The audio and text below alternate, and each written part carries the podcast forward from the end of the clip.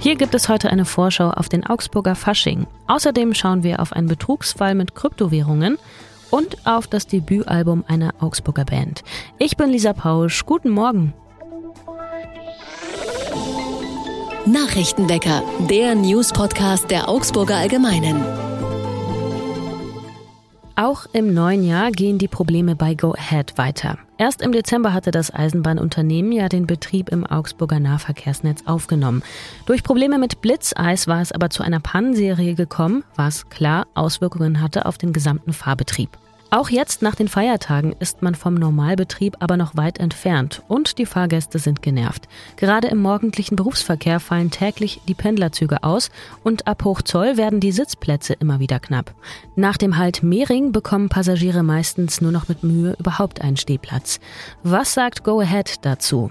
Man sei mit der Situation so nicht froh, sagte ein Sprecher wörtlich, aber sie sei noch das geringere Übel. Zwar sind nach den Reparaturarbeiten wieder mehr Fahrzeuge auf der Strecke, aber das Unternehmen hat den Fahrplan trotzdem angepasst, um überhaupt einen zuverlässigen Grundfahrplan anbieten zu können. Unabhängig davon, ob mal eine Bahn ausfällt oder repariert werden muss oder eben nicht.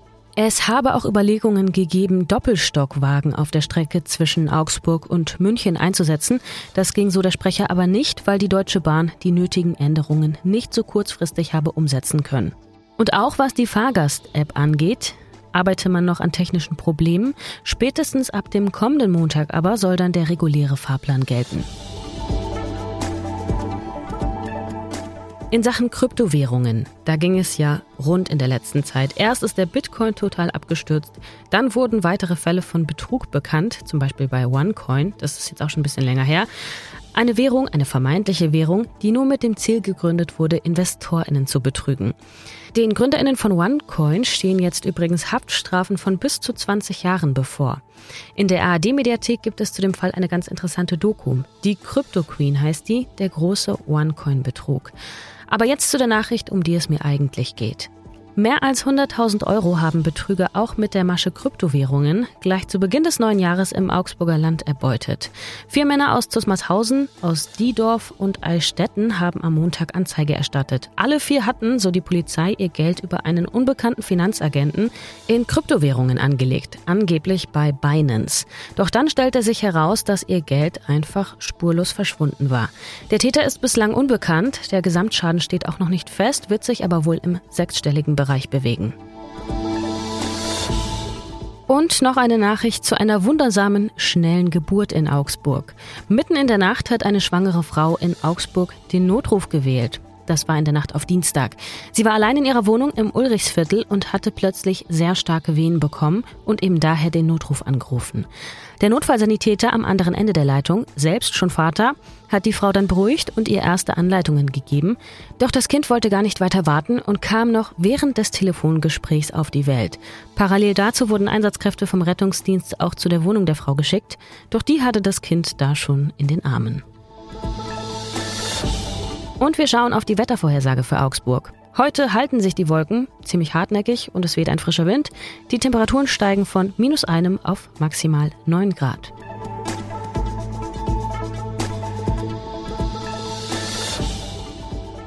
Der Weihnachtsbaum am Augsburger Christkindlesmarkt der steht in diesem Jahr noch bis Ende Februar, denn er wird noch bis in die Faschingssaison erhalten und dann zum Narrenbaum geschmückt.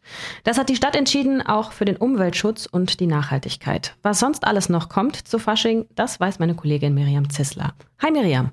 Hallo Lisa. Also, was bringt die Faschingssaison 2023? Also die Faschingssaison bringt in Augsburg wieder richtig viel.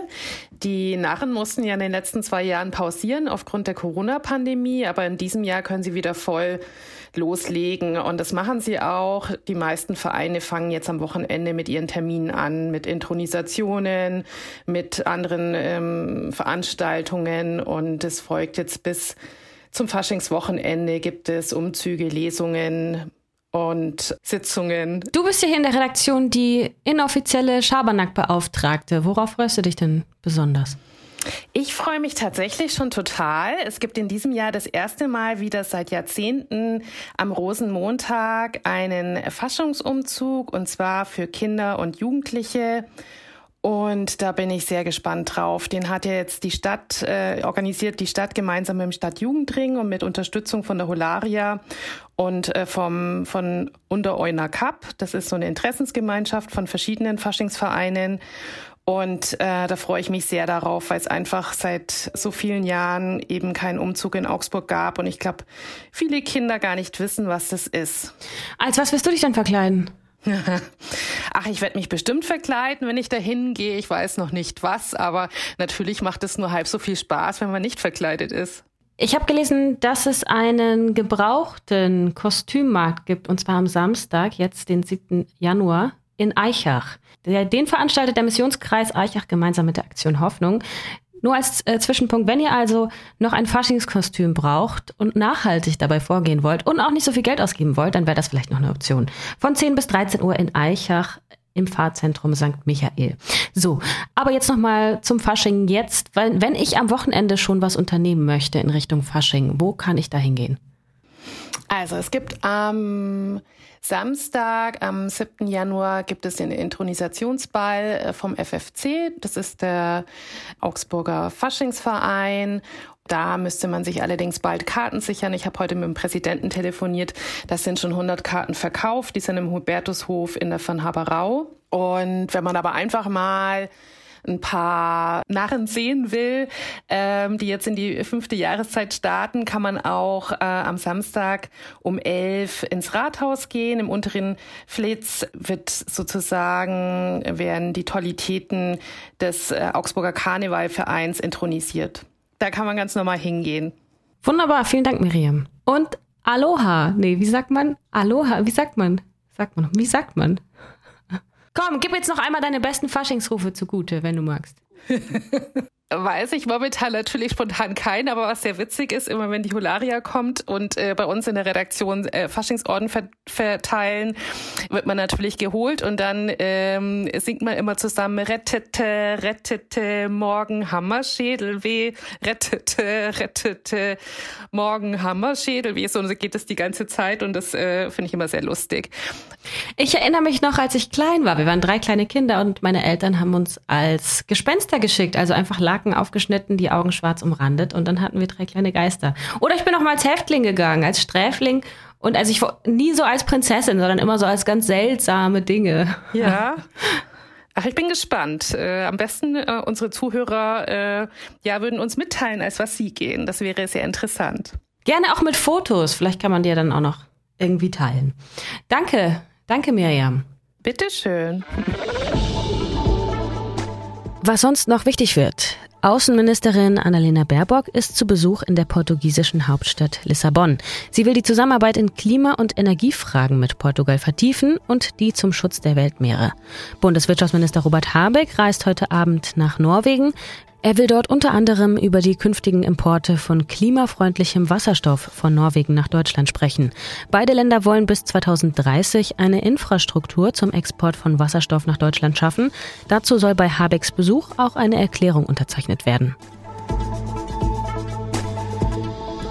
Die EU-Staaten beraten sich heute weiter in der Frage, ob und wie sie gemeinsam auf die massive Corona-Welle in China reagieren können. Schon gestern hatten sich die Vertreterinnen der jeweiligen Gesundheitsministerien in den Ländern darauf geeinigt, koordiniert vorzugehen. Die große Mehrheit unterstützt demnach Corona-Tests vor der Abreise aus China in Richtung EU.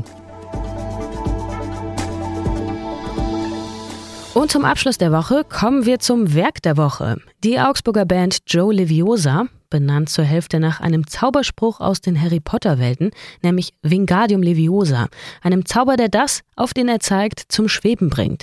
Joe Leviosa haben ihr Debütalbum jetzt veröffentlicht. Ein anarchistischer Haufen feiert Rockmusik, schreibt dazu Sebastian Kraus in der Augsburger Allgemein. Und das klingt zum Beispiel so.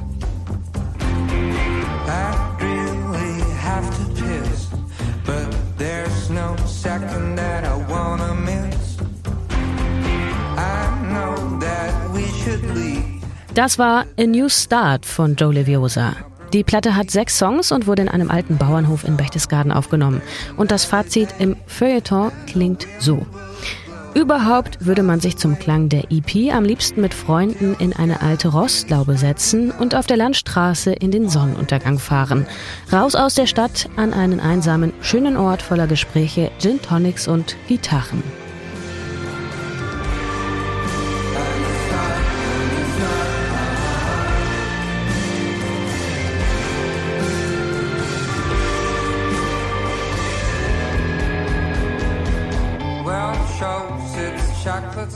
Ich bin Lisa Pausch, danke euch fürs Zuhören und bin auch morgen hier wieder vor dem Mikro.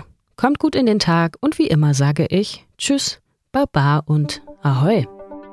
Nachrichtenwecker ist ein Podcast der Augsburger Allgemeinen. Alles, was in Augsburg wichtig ist, findet ihr auch in den Show Notes und auf augsburger-allgemeine.de.